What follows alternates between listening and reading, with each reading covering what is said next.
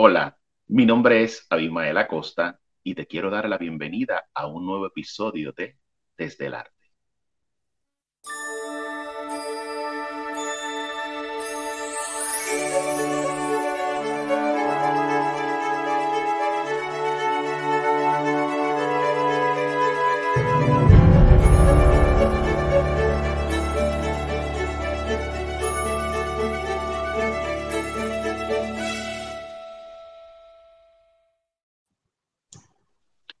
Aunque tenga siete coronas en mi cabeza, siempre voy a seguir siendo Elus Peraza.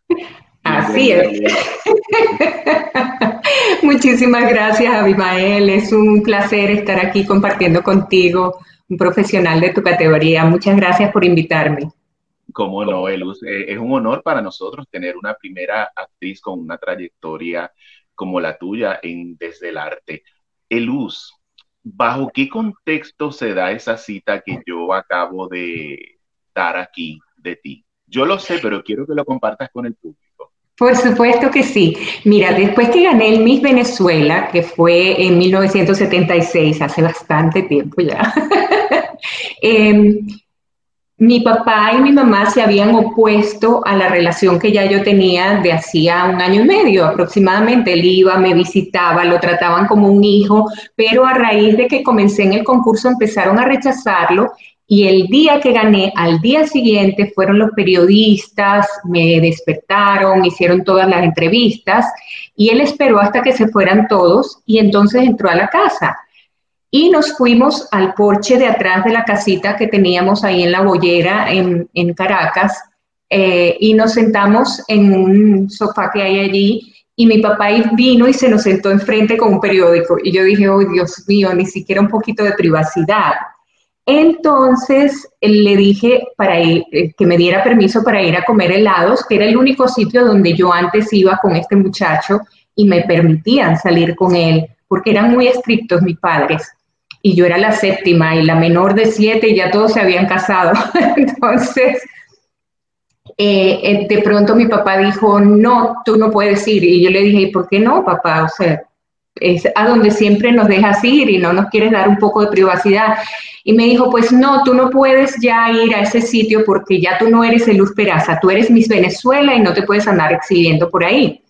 Entonces ahí fue cuando yo dije esa acotación, esa línea.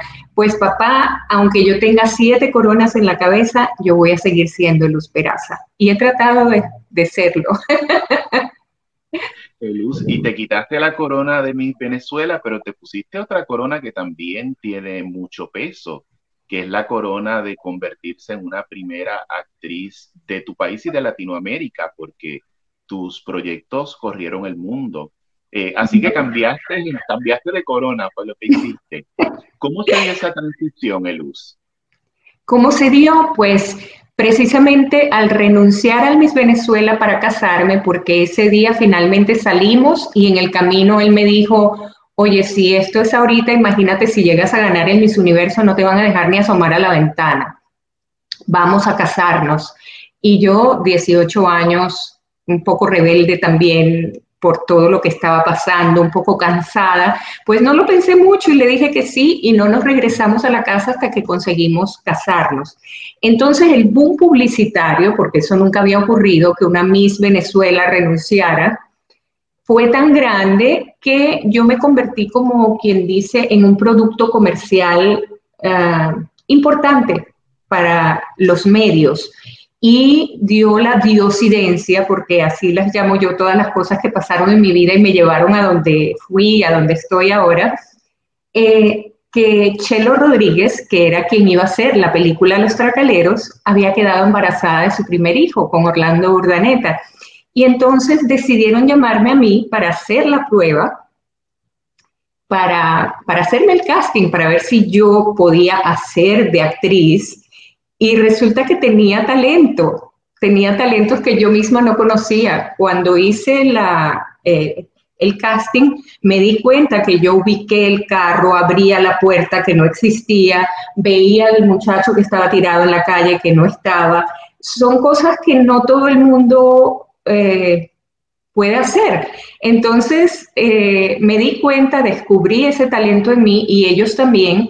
Y luego, como estaba trabajando en esa película con Toco Gómez y Orlando Urdaneta, pues me llamaron de Venevisión y allí la otra diosidencia es que ya Lupita Ferrer no estaba, Rebeca González tampoco, y la otra protagonista estaba embarazada, Adela, se me fue el nombre ahorita. Entonces me llamaron y me metieron en una novela que se llamaba Catatumbo, donde tenían a una locutora de radio, Marianela Salazar, haciendo un personaje, pero ella era la locutora sexy de la radio, súper reconocida y la actuación no le gustó para nada. Entonces ella estaba loca por salirse. Nos metieron a nosotras dos ahí con dos personajes, a Castillo, que era la primera finalista, y a mí, que fui la ganadora, pero ya eh, todo había pasado, ya yo había renunciado, le había entregado la corona a ella, ella había quedado de primera finalista en el mismo universo. Y resulta que voy viendo los libretos y digo, pero a mí me están dejando con el protagonista, que era José Bardina, y me dijeron, usted quédese tranquila y usted haga su trabajo. y después de esa novela me dijeron que iba a protagonizar Cumbres Borrascosas. Yo les dije que estaban locos porque yo no me consideraba actriz, pero ellos dijeron que sí y que lo iba a hacer, entonces me puse a estudiar al mismo tiempo trabajaba eh, los fines de semana, las noches, las tardes. Yo pasaba con Nelson Ortega, que tenía la escuela Luz Columba, pasaba mis libretos, pasábamos las escenas y él me ayudó muchísimo. La mayor parte de los niños tenemos sueños. Eh, decimos, pues vamos, yo quiero ser doctor, yo quiero ser policía, muchas cosas. Eh, remotamente por tu mente de niñita, ¿pasaba esa idea de ser artista o no? Honestamente, nunca a conciencia. Digamos que yo siempre quise ser primero monja. cuando hice la primera comunión, luego quería ser enfermera o doctora, algo que siempre tenía que ver con ayudar a la gente. Pero recuerdo que cuando nos vinimos a vivir a Estados Unidos, que vi mucha televisión y pasaban las películas de Elvis Presley y todo eso, yo me ponía como a, a jugar con eso, a hacer interpretaciones yo solita en mi casa. Eso es algo que, tú sabes, ni siquiera había pensado en ello, pero a lo mejor fue un sueño por ahí que se dio sin yo saberlo. Y mencionas que comenzaste a tomar clases ya siendo actriz, ¿verdad? Sí. Eh, y mucha gente cuando habla de tu caso eh, piensa que de la reina de belleza, inmediatamente se convirtió en actriz, pero tuviste la importancia de prepararse. ¿Por qué lo hiciste si ya estabas adentro? En realidad sí, las cosas se dieron así directo, como que de reina de belleza fui actriz, pero una vez que estaba allí y que vi que me dieron la responsabilidad de ser protagonista y que creían en mí como actriz, yo necesitaba tener armas, herramientas para hacer las cosas bien. Eh, me parecía que era una gran responsabilidad con el público que me estaba viendo, con la empresa que me estaba contratando y por eso decidí estudiar al mismo tiempo. Y de hecho, a medida que fueron pasando los años, incluso yo hacía eh, cursos de mejoramiento profesional con Juan Carlos Gené, que a veces iba a Venezuela, un, un director argentino muy exigente, pero que lograba sacarnos cosas como actores que nosotros mismos no sabíamos que teníamos. Entonces, yo pienso que es eso, siempre he sido muy responsable. Antes de mi Venezuela, yo había pensado en estudiar eh, y comencé a estudiar en un instituto universitario eh, publicidad y mercadeo porque quería ser creativo en una empresa de publicidad. Y resulta que hoy día en lo que estoy haciendo, soy un poco eso, estoy haciendo, estoy creando contenido para las redes sociales. Y cuando hablemos de esa parte, pues te especifico un poco más.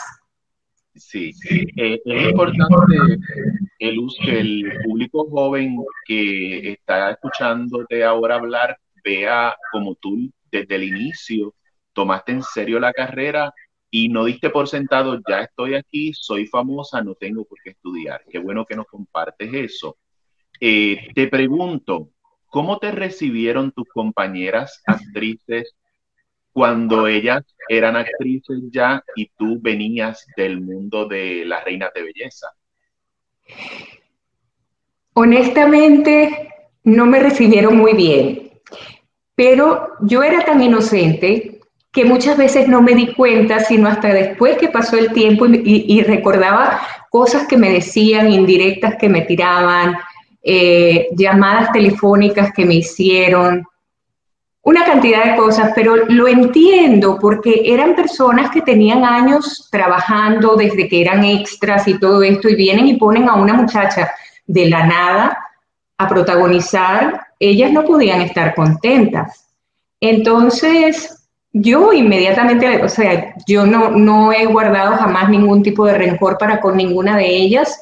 Entendí perfectamente la posición, Incluso había un director que estaba molesto porque le, pusieron en sus manos a, una actriz que no era actriz y él tenía que dirigirla. Entonces, pero con el tiempo, gracias a eso, a que me esforcé y a que estudié, me gané el respeto de todas esas personas y eso para mí es una gran satisfacción. Y fíjate que un mensaje para las personas que están pensando en este medio, si no te preparas bien, vas a pasar sin pena ni gloria. En cambio, los que hemos permanecido es porque nos hemos esforzado, hemos tomado la carrera como eso, como una carrera y con la responsabilidad que se requiere. Y eh, no hemos puesto tantos problemas porque ha habido mucha gente que entra en este medio y se cree lo que se creen los fans, que son inalcanzables, que son más importantes que los demás y entonces se ponen con mala crianza con la gente de vestuario, con la gente de, maquillaje, en fin. Y, se hacen problemáticos y entonces los llaman cada vez menos de las producciones. Y lo vemos en muchas ocasiones con las mis universos que quieren ser actrices y luego desaparecen. Sí. Eh, así que la importancia de prepararse es grande. Elus, eh, cuando, ahí voy a decir algo eh, que, que, a lo mejor no es tan cortés, pero cuando yo era pequeño, vi una telenovela, la veía mi mamá y yo me senté a verla y se me quedó grabada en la mente. Mi mamá eh, era fanática tuya para ese tiempo y esa telenovela se llama Emilia. Emilia, sí. Emilia me trajo muchas satisfacciones. Cuéntanos, ¿qué significó en tu carrera Emilia? Fíjate, después que me pusieron a protagonizar Cumbres Borrascosas con José Bardina, eh, se dieron cuenta que realmente todavía me faltaba mucho entrenamiento, entonces me, me comenzaron a poner en otros personajes eh, con Ada Riera, esa era la otra protagonista que no me venía el nombre, con Ada Riera, con Lila Morillo, con América Alonso, en otros personajes para, para irme como quien dice ah, ensayando. Y finalmente llegó Emilia. Cuando a mí me llaman para Emilia era para protagonizarla con Eduardo Serrano, muy querido amigo, él está ahora aquí en Miami y hemos mantenido el contacto. Em, comenzó Emilia y a mí me llamaron y me dijeron, esta es una novela de relleno, quiero que sepas. Va a durar unos tres meses hasta que eh, hagamos la otra. Y entonces yo le dije, sí, está bien, sin problema. Pero dio la casualidad que teníamos un elenco, eh, era el elenco. Ahí estaba Yolanda Méndez, Eva Blanco, uh, René de Payás, eh, Alberto Marín, Hilda Carrero, eh, o sea, Tony Rodríguez, estuvo Flor Núñez, estuvo Elba Escobar. Tuvimos un elenco espectacular que nos respaldaba como pareja y la historia gustó y pegó. La gente se creyó que yo estaba defendiendo mi virginidad y era una protagonista que no era tan sonsa y tan tonta, pero eh, que se daba su puesto, era una muchacha preparada que daba clases de inglés. Entonces a la gente como que le gustó mucho. Eh, de hecho, luego trabajaste en, Miami con Eduardo Serrano, ¿verdad? Sí, antes de eso también hice una producción independiente en Venezuela que se llamó La sombra de Piera. Y debido a esa fue la primera vez que me llamaron del exterior y que pudieron dar conmigo, porque cuando fui a Ecuador, me dijeron, yo llegué al aeropuerto y yo no entendía que me decían Millín, Millín, Millín. No me acordaba porque hacía años que yo había hecho Emilia. Millín era el sobrenombre de Emilia. Resulta que en Ecuador la pasaron tres veces y aquello parece que era paro nacional en toda la ciudad, en, Quito y en, Guatemala, en, Guayaquil, perdón. Este, entonces, eh, tengo gente que me guarda mucho cariño por esa novela también de allá de Ecuador. Y entonces cuando fui esa vez me dijeron, mira, nosotros te hemos estado buscando desde que hiciste Emilia para que vinieras acá, pero nos decían que estabas ocupada, que no tenían tu número, que no sé cuánto. Mira pues. Y entonces como había unos compañeros de trabajo entre los cuales estaba Eduardo Serrano y estaba William Colmenares, William Colmenares fue quien les dio mi número de teléfono, ellos me pudieron localizar y me llevaron allá con todo pago, solo a promocionar la novela La sombra de piedra. Y estaba Eduardo allá con la obra de teatro. En Puerto Rico Tire nos importa la vida de tu auto. Ahora te traemos en oferta los parchos para reparar tus gomas a solo 5 dólares. Esta oferta es por tiempo limitado y solo para nuestros seguidores de Facebook. ¿Qué esperas? Llama y haz tu cita hoy. 787-998-2555. Bayamón es territorio Farrow. Ah, ok. Eh, ¿Cuál es tu personaje que recuerdas con más cariño? Mira, todos los recuerdo con cariño, pero hay digamos que tres que guardan un lugar especial. El primero, por supuesto, es el de Cumbres Borrascosas, porque fue un trabajo duro para mí, fuerte, una exigencia de mi parte muy grande. Y siento que, si bien no hice el mejor de los papeles, tuve momentos brillantes que, me dieron muchísima satisfacción. Después, em, el de Emilia, por supuesto, por todas las, las prebendas que me dio, todo el cariño de la gente, eh, fue un éxito a, nivel internacional. Y luego, mira, hay dos más. El de La Fruta Amarga, que era una campesinita que hice con Daniel Alvarado en el Canal 8, que era el canal del Estado, y Macarena, el personaje que hice de Felina en Macarena, a mí me encantó. Pero en realidad todos los personajes le dejan a uno algo bonito, porque es como que uno está viviendo una vida diferente, ¿no? Hay de hecho de buena, de mala, de tonta, de, muchos personajes ya. El uso. Tienes una carrera que incluye cine, teatro, televisión, ¿Cuál ha sido ese personaje que cuando lo estabas estudiando y trabajaste dijiste, oh my God, yo puedo con esto, esto está difícil? Sí, eh, yo diría que fue el que hice en La Mujer del Presidente, porque era un equipo bastante exigente, eh, muy profesionales todos. Yo fui a hacer el casting, eh, pero cuando terminé de hacer la novela me dijeron que yo había sido una embajadora de mi país y eso me, dejó muy satisfecha también. La mujer del presidente fue una novela muy importante allá en Colombia donde yo era la protagonista ausente. Eh, la hice con Robinson Díaz y ella se llama, tengo mis, mis notitas por aquí porque a mí se me dan los nombres, Sandra Reyes. Y Jorge Cao también estaba en esa novela. De hecho, yo hacía la esposa de Jorge Cao. Pero toda la historia se desarrolla en base a mi muerte, que es en el primer capítulo. Todavía se puede ver en, en YouTube. Eluz, nos mencionaste Ecuador y nos mencionaste Colombia ahora. Eh, tuviste la oportunidad de trabajar fuera de Venezuela. ¿Cómo se dieron esas oportunidades? Pues fíjate, en Ecuador eh, comencé con obras de teatro más que todo. Eh, luego para Colombia sí me llamaron para hacer esa novela, La mujer del presidente, y después eh, me llamaron para hacer otra que se llamó El amor es más fuerte. Allí estuve con mi chuletita, con Jimena Ángel y Carlos Camacho. Fue una novela muy bonita, pero lamentablemente esa no pegó mucho porque los dos protagónicos no se llevaban bien entre ellos, no, no, había química, como quien dice, no, no hubo empatía entre ellos. Y no es que tiene que haber un gusto de verdad para la pareja, pero tiene que haber un respeto, como una empatía, una simpatía entre ambos, ¿no? Para, para lograr esa, esa magia para la televisión.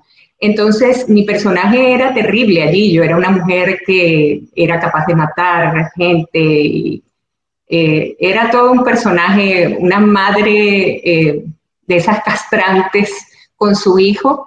Eh, pero me dio mucha satisfacción e, ese trabajo también porque pues había logrado que me contrataran para otra novela allá en Colombia. Luego en Ecuador también hice parte de una película que comenzamos aquí que se llamó Cuentos sin hadas. Y en lo que me decías de cine, teatro y televisión, a mí me fascina el teatro. Lamentablemente, eh, todavía en América Latina, excepto en México, no se puede vivir del teatro. Entonces, eso por una parte, por eso no hice más teatro, eh, por otra parte, no hice más cine porque no me gustaba hacer desnudos. Entonces tengo compañeras de trabajo que dicen que, que, de pronto en una película salieron de incógnito porque salieron con ropa. Pero yo todo lo contrario, no hice más cine porque no me gustaba salir sin ropas. Eluz, estas experiencias en Colombia y en Ecuador enriquecen la carrera de cualquier artista, ¿verdad? Pero tú venías de un mercado de las telenovelas de Venezuela que para el público que no conoce del mercado de las telenovelas es importante resaltar el hecho de que tenían el, el poderío de las telenovelas conjuntamente con México, ¿verdad? Aunque la distribución internacional, eh, la fuerza grande la tenía en un momento Venezuela. ¿Cómo se comparó tu experiencia de venir de un imperio de telenovelas como Venezuela a trabajar en países donde no estaba ese mercado con la misma fuerza desde donde tú venías? Pues fíjate que en Colombia ellos tenían mucha tradición de cine. Entonces sentí que la televisión la hacían con una producción tipo cine. Eran súper organizados, además sabían que yo tenía solo cinco días para hacer todo lo que era la grabación de la mujer del presidente y ellos pasaron una, un plan de trabajo que cumplían al pie de la letra todos los días. Yo era súper puntual, llegábamos a la hora, el maquillaje, el ensayo, ya las cámaras estaban listas y montadas con luces y sonido y todo eso, y afortunadamente no tuvimos mucho inconveniente. En Venezuela sí, la verdad es que eh, un imperio de las telenovelas. Nosotros llegamos a ser reconocidos a nivel mundial y muchas personas me preguntaban, pero ¿por qué tú no tratas de buscar Hollywood si tú sabes hablar inglés perfectamente bien? Pero es que yo estaba muy cómoda en Venezuela. Nosotros nos hacían contratos de tres y cinco años. Nosotros vivíamos muy bien en la época dorada de Venezuela. Entonces, eso por una parte. Por otra parte, en Venezuela también a mí me llamaron para entrar en el medio yo no estaba buscando entrar y por eso muchas veces tuve la, la bendición de poder poner mis condiciones y, y siempre lo seguía haciendo. Yo decía, no, yo quisiera, yo lo decía de buena manera, pero a veces me decían, pero bueno, tú no eres actriz, ¿cómo que no puedes hacer eso? Yo no estoy diciendo que no lo puedo hacer, yo lo podría hacer, pero me parece mejor de esta manera. Hay que darle a, a la audiencia trabajo para su imaginación, le decía yo. Entonces, ese tipo de cosas en Hollywood definitivamente no las iba a poder hacer. El medio de Hollywood para mí era y sigue siendo bastante fuerte. Hemos visto en las noticias las cosas que han pasado. hemos visto cómo la gente cae lamentablemente en cuestiones de drogas, porque es como que fuera parte del ambiente. Si, si no estás como que en esa onda, es, se te dificulta relacionarte con la gente del medio en ese lugar. Es lo que yo he visto. Estuve viendo una entrevista tuya en la que cuentas que te enfrentaste a una situación similar en Venezuela que te afectó al punto de que en cierta medida fuiste un poco vetada dentro de la misma empresa. Sí, es cierto. Yo ya no voy a decir nombres porque además eh, todos se fueron al cielo o a donde se tuvieron que ir. ya no están vivos. Este, pero hubo una ocasión en que yo sabía que había un ejecutivo del canal donde yo estaba trabajando que tenía fama de gustarle meter la mano. Y una noche que yo estaba saliendo, me llamó al departamento de maquillaje y me dijo que por favor subiera que tenía algo que hablar conmigo. Yo dije, wow, ah, yo sé a lo que me voy a arriesgar, pero él no me puede obligar a hacer nada. Entonces subí valientemente y me senté a conversar con él. Cuando veo que tiene como un whisky en la mano, me dice, ¿no quieres uno? Le digo, no, muchas gracias, yo no tomo. Eh, entonces comenzó a hablar y me dijo de cosas que él había hecho como en favor mío, como preparándome para ver si yo estaba agradecida por ello. y en lo que yo vi que se levantó, yo me paré también y le dije, ay, mi amor, ya yo tengo 29 años porque fue cuando tenía 29 años. Si esto no me pasó a los 18 cuando yo empecé aquí en el canal, no me digas que vamos a tener un impasse ahora. Le di la vuelta y le dije, vamos a quedarnos así de amigos con mucho cariño y no ha pasado nada. Y agarré y me fui. Entonces, yo no sé si fue coincidencia, pero luego vino otra persona de un medio eh, fuera del canal que a través de una supuesta asistente empezó a llamarme y me dejaba mensajes porque me llamaba cuando yo no estaba en casa. En esa época no estaba el celular. Cuando salió el celular yo no lo, no lo compré de inmediato porque yo decía, eso no es para que uno se comunique, eso es para que a uno lo consigan. Pero bueno, me empezó a llamar esa persona y me dejaba mensajes hasta que un día dio la coincidencia que yo atendí el teléfono y era ella y me dijo, mira, está esta persona que quiere salir contigo. Y, a cuenta de qué? Ya yo tenía mis dos hijas además. Entonces me dijo, no, es que él te puede ayudar mucho y él ha ayudado a muchísima gente, te puedo nombrar a todas las personas que ha ayudado. Le dije, no, no, muchas gracias, yo no necesito esa información. Y dile a esa persona que la primera vez que yo fui a su edificio donde tiene su publicación, yo fui con mi mamá. Yo soy una mujer de familia y creo que él está un poquito confundido. No, pero es que no, dile eso, por favor. Y dile que yo no estoy dispuesta a pagar por favores que yo no he pedido. Ok, gracias. Bueno, eso pasó esa persona me mandó un perfume con un motorizado yo se lo regresé, luego me mandó unas flores con otro motorizado yo se las regresé, no se las recibí. Y llegó un momento en que me llamó a mi casa y me dijo, es una lástima, tenías una carrera muy bonita. Y dentro del canal de televisión empezaron como a, quitarme, o sea, no me, no me llamaban para un trabajo, no me llamaban para otro, no me llamaban para los eventos y me di cuenta que había sido esa otra persona. Pero gracias a Dios fue cuando me dijeron, si quieres esa producción independiente que fue La Sombra de Piedra, y como, como todas las cosas de Dios, me lo dieron así como una cosa terrible y con eso fue que yo primero salí del país a Ecuador. Viene a mi mente en el mercado de las telenovelas el Hollywood latino, que era México. ¿Ese mercado eh, te interesó en aquel momento? Sí, hubo un momento que toqué esa puerta, yo busqué la posibilidad de trabajar allá, pero me miraron como gallina que mira sal y no, no quisieron darme trabajo. ¿Por qué? Primero porque ya yo no era protagonista y primeras actrices ellos tienen muchas, entonces no les hacía falta otra.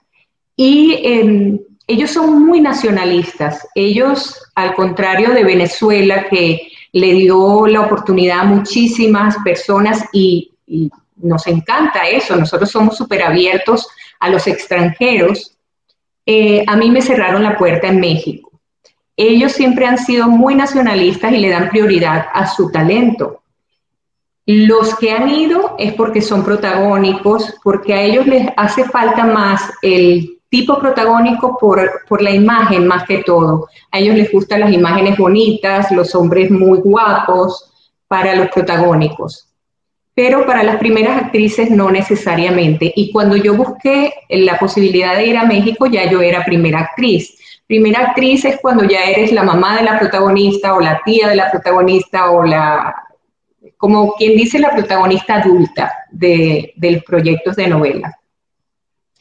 Y estando aquí en Miami, eh, hablando de México también, a mí me trajo una productora que eh, estaba haciendo cosas maravillosas, eh, novelas lindísimas como Agua Marina, y me trajeron para acá por primera vez y ahí fue cuando yo decidí venirme. Y México lo sacó del juego. Cuando se dio cuenta que ya le estaban dando un horario casi estelar en Univisión, a las producciones de Fonovideo, vinieron e hicieron un contrato, un acuerdo, todos pensábamos que íbamos a tener más trabajo, que se iba a abrir eh, un, un estudios como los de México aquí, que íbamos a poder hacer muchas más novelas, y lo que vinieron fue a sacar ese del juego. esta medida ha ido desapareciendo el concepto de telenovela como lo conocíamos. Dentro de un ratito quiero que retomemos eh, ese tema de las telenovelas eh, eh, de ayer y lo que es el, concepto de hoy de teleserie, pero vuelvo a la cita de las siete coronas, ¿verdad? luego en un momento de tu vida en los Estados Unidos, tuviste que poner en hold a la actriz y trabajar de secretaria y otro tipo de trabajo en ese momento esas coronas no pesaron al tener que hacer un trabajo que no era de actriz? En absoluto. Tú sabes que al contrario, fue probarme a mí lo que yo le había dicho a algún ejecutivo que alguna vez me dijo, si no eres actriz, ¿qué vas a hacer?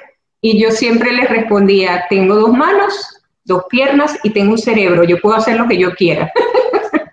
Entonces, la primera vez que fui, que trabajé como secretaria de la Embajada de Venezuela en Washington, fue después que enviudé de mi segundo esposo, de Germán Freites, y tenía mi niña de 6, 7 meses, y me vine para acá, para Estados Unidos, queriendo tal vez comenzar una vida diferente, hacer algo distinto. Eh, me vine con las dos niñas, pero el invierno me, me hizo desistir de esa idea.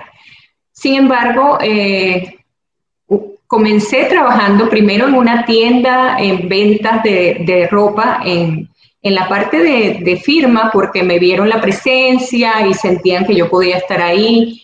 Y estuve, creo que unos tres meses trabajando allí. Pero cuando vi que los papeles ya se me iban a vencer, entonces había esa posibilidad en la Embajada de Venezuela en Washington, que necesitaban una secretaria, y yo sabía escribir a máquina, y entonces hice mi, prueba y escribía bastante rápido y tenía los dos idiomas.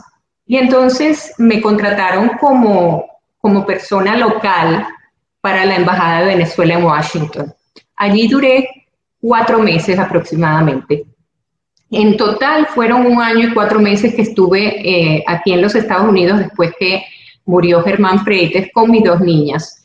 Y luego mm, decidí regresarme. De hecho, me habían dado un puesto en la embajada y yo lo rechacé porque cuando me regresé había hablado con, con el que había hecho la novela La sombra de Piera.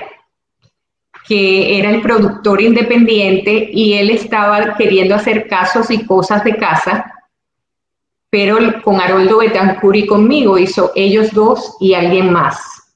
Entonces decidí quedarme aquí en esa, bueno, decidí quedarme allá en Venezuela en esa oportunidad y fue una bonita transición porque de ser protagonista allí vine a hacer ese programa donde era protagónica también, pero me empezaron a llamar como estrella invitada para algunas novelas y entonces fui haciendo la transición de protagonista a contrafigura y después, más adelante, de contrafigura a primera actriz.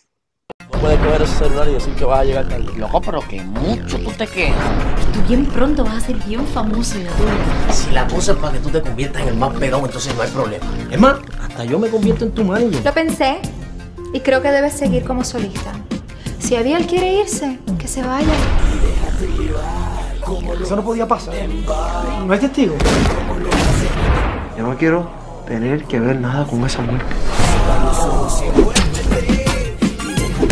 No te preocupes, que lo tuyo viene, amigo, ¿viste? Muerte en el paraíso. Ayer estaba viendo un video y, y, me están mencionando esto y tengo curiosidad. Cuando haces la telenovela con José Luis Rodríguez de protagonista, eh, ¿fue luego de esto o antes de esto? Fue luego de eso. Sí, fue luego de eso, pero esta me la dieron porque en realidad era una novela corta, fueron creo que 31 capítulos solamente, pero claro, era trabajar al lado de José Luis, eh, yo siempre lo admiré mucho y, pues hicimos una producción muy bonita de Pilar Romero, mi, mi personaje recuerdo que se llamaba Silvia Patricia, y también se vio bastante a nivel internacional ese proyecto venía inmediatamente después del éxito internacional de, José Luis Rodríguez, después de Cristina Bazán y todo este tipo de proyectos.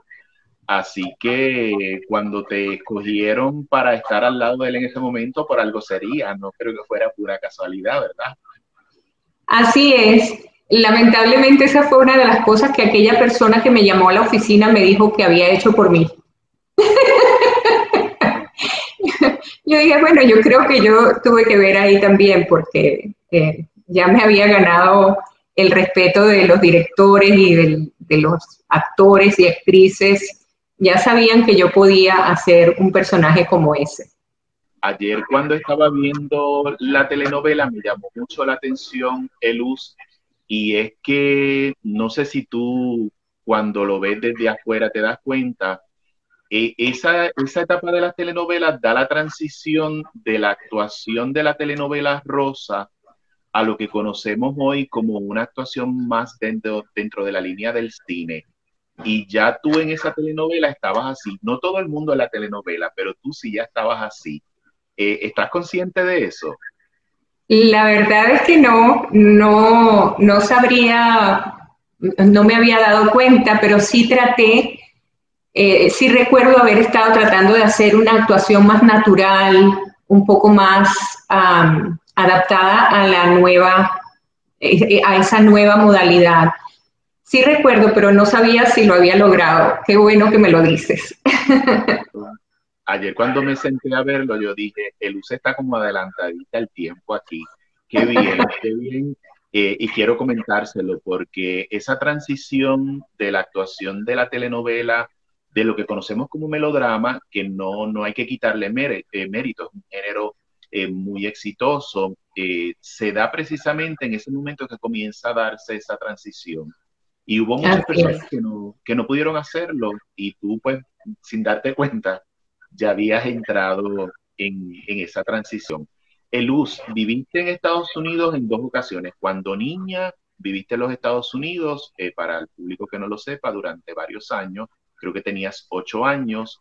Luego nos narras ahora que viviste esta segunda ocasión después de tu viudez, pero la tercera ocasión, que es la definitiva, regresas como actriz. ¿Cómo se da ese proceso y esa oportunidad?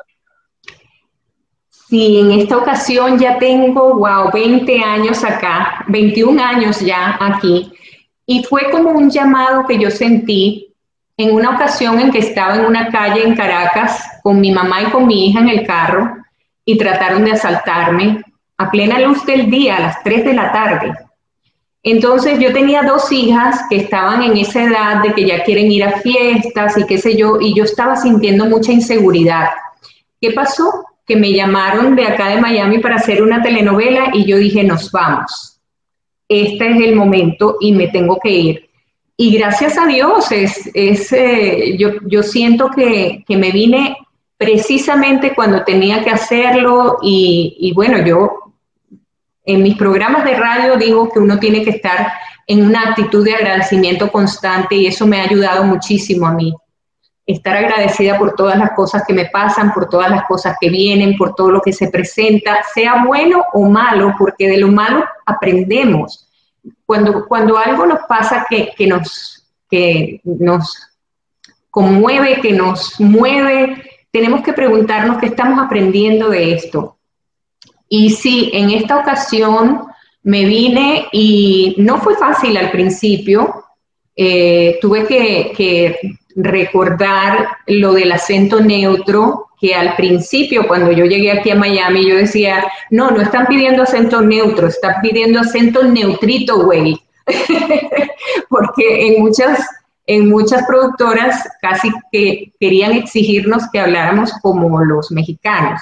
Yo decía, yo, yo considero que tengo un acento bastante neutro si quiero hacerlo. En Venezuela, en las novelas, pues hablábamos más a la venezolana.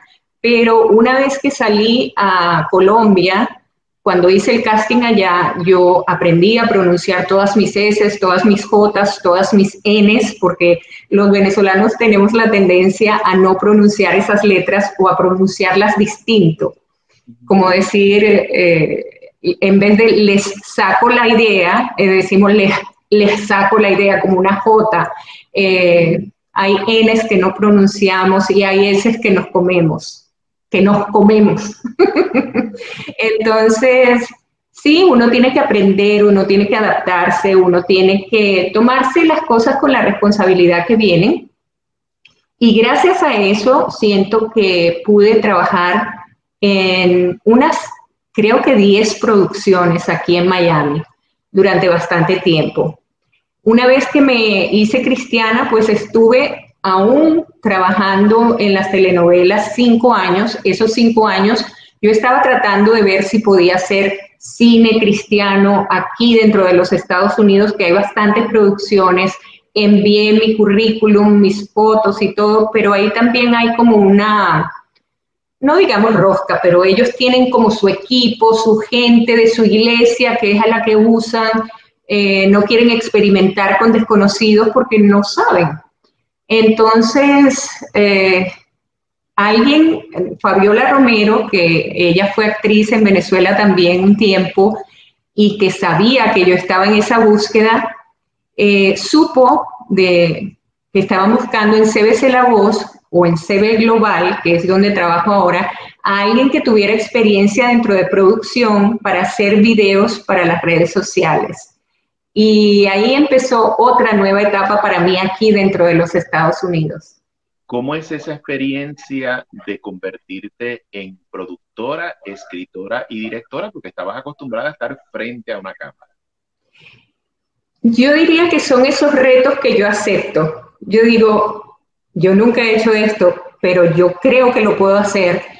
Y, mm, por supuesto, estudio un poco, busco en, en, internet, yo he visto mucho cine, sé lo que quiero, tal vez no sé cómo hacerlo, pero teníamos un buen camarógrafo, un buen sonidista, gente que nos ayudaba con la iluminación y yo decía, yo quisiera hacer esto como tal película, donde hay una, una toma como que hace esto así. Y entonces ellos me complacían y y lográbamos cosas bonitas. Eh, para mí fue muy interesante, fue un, reto que, que, me probé a mí misma una vez más que hay cosas que yo puedo hacer, aunque a veces me ponían limitaciones.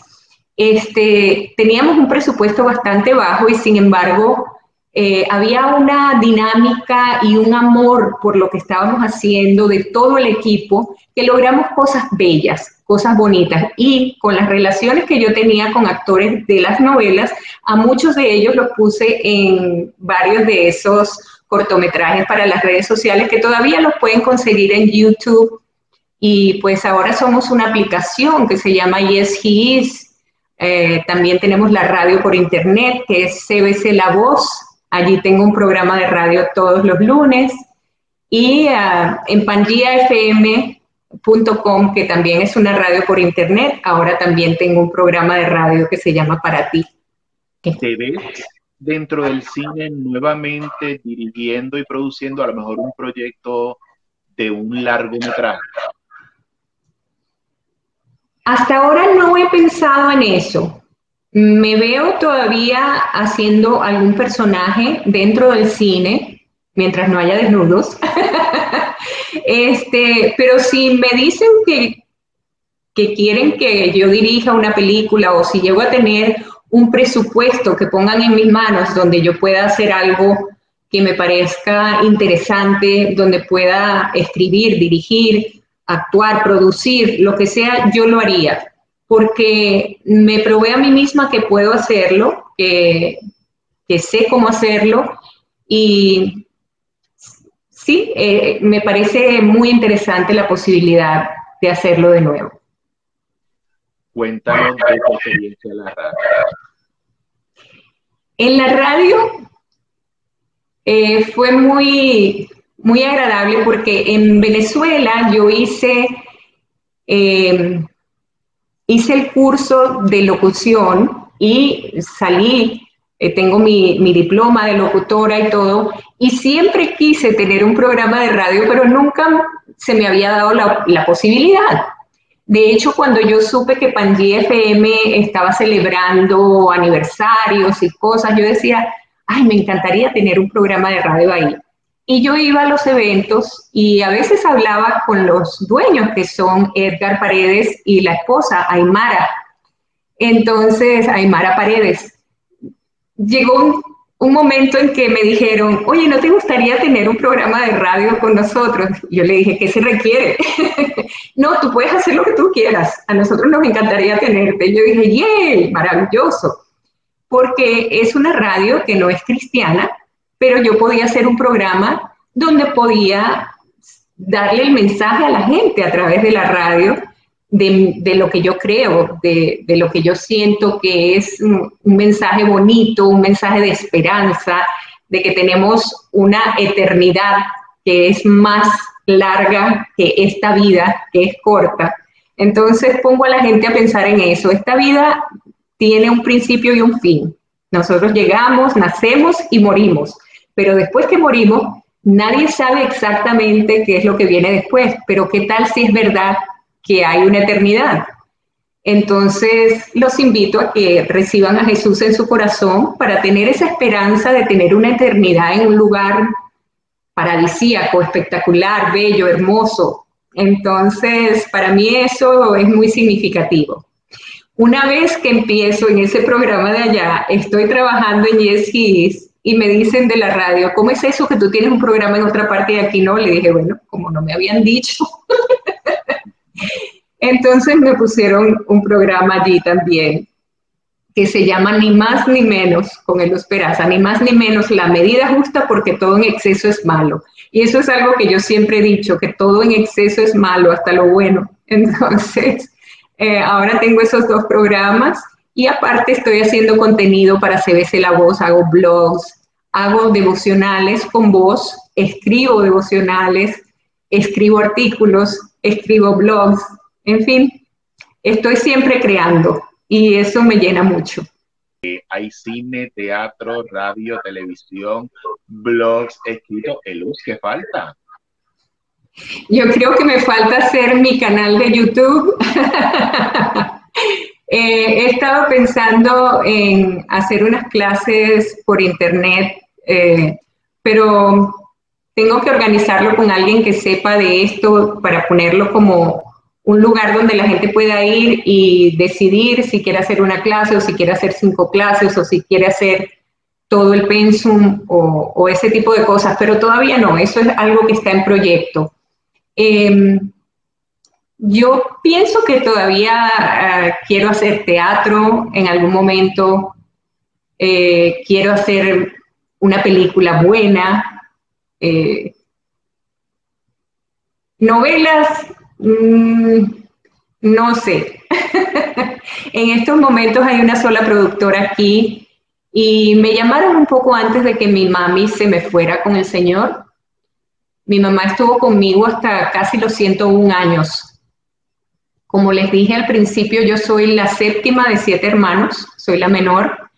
Y pues yo fui la que me quedé con mis viejitos todo el tiempo, porque eh, todos mis hermanos se casaron jovencitos. Yo pienso que, por la misma razón tal vez que yo me casé, mis, padres eran bastante estrictos y queríamos como que liberarnos de un yugo y nos metíamos en otro yugo.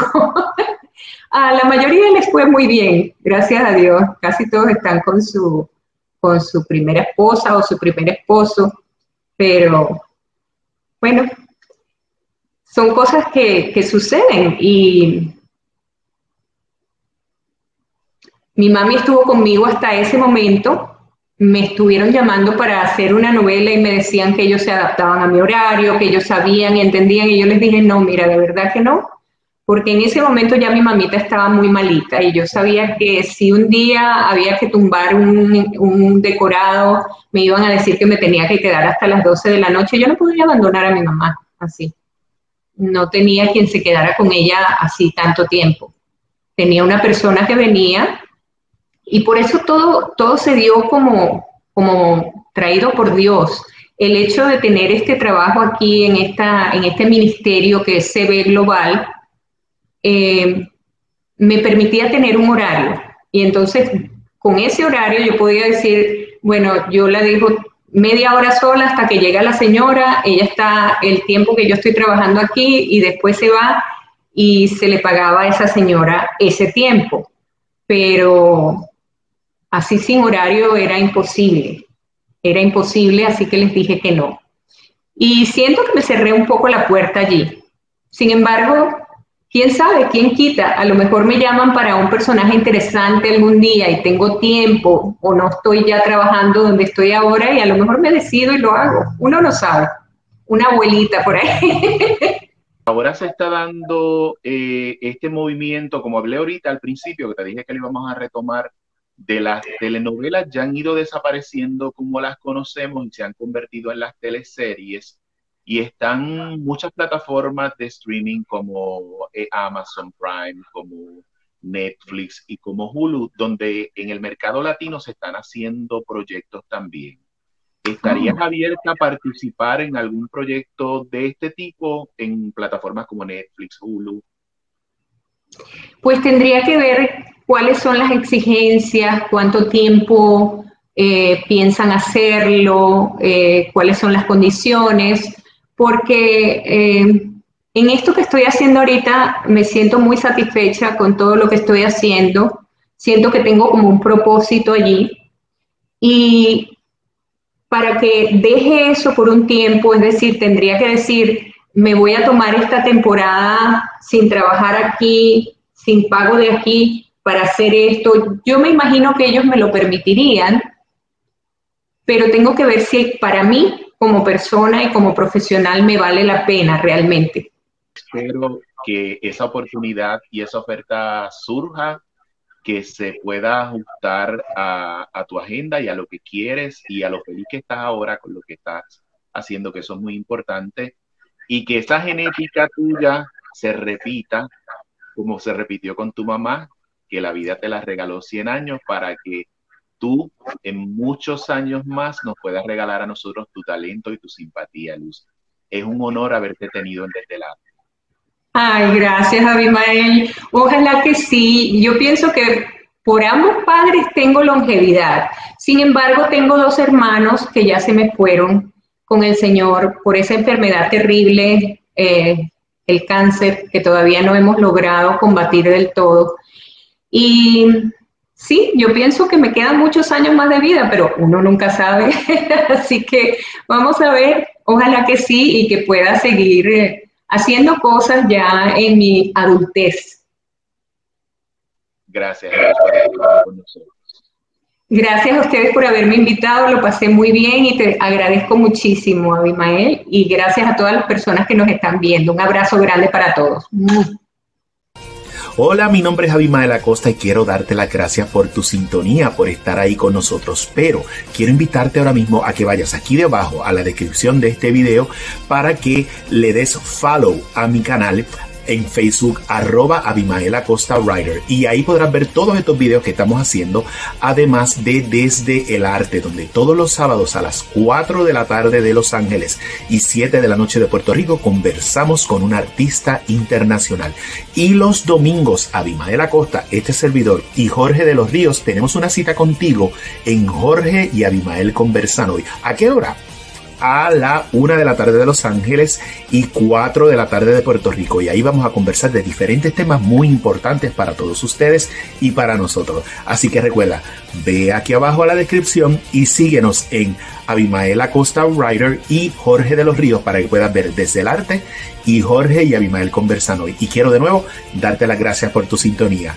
Hasta luego.